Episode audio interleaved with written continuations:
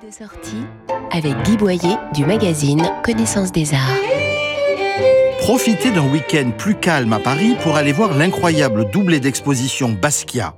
D'un côté, la Fondation Louis Vuitton a réuni des œuvres réalisées à quatre mains par Jean-Michel Basquiat et Andy Warhol.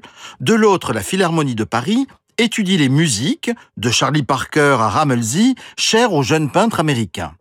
La Fondation Louis Vuitton avait déjà monté une rétrospective Basquiat en 2018, mais cette fois-ci, elle prouve la justesse artistique de la collaboration de Basquiat avec son mentor Andy Warhol, son aîné de plus de 30 ans.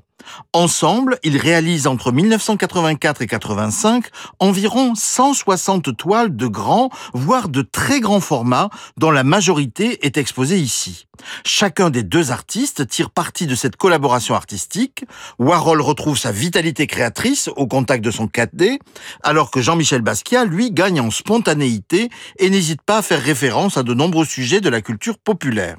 Il faut donc commencer par la riche exposition de la Fondation Vuitton, plus classique, puis filer à la Philharmonie pour écouter du hip-hop et du rap et pour vivre une expérience immersive où le son permet de mieux comprendre la peinture.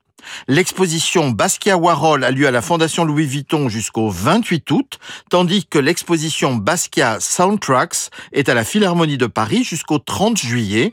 Et retrouvez nos coups de cœur en images commentées sur connaissancesdesarts.com, rubrique Arts et Expositions. Retrouvez toute l'actualité culturelle dans le magazine Connaissance des Arts, disponible chaque mois chez votre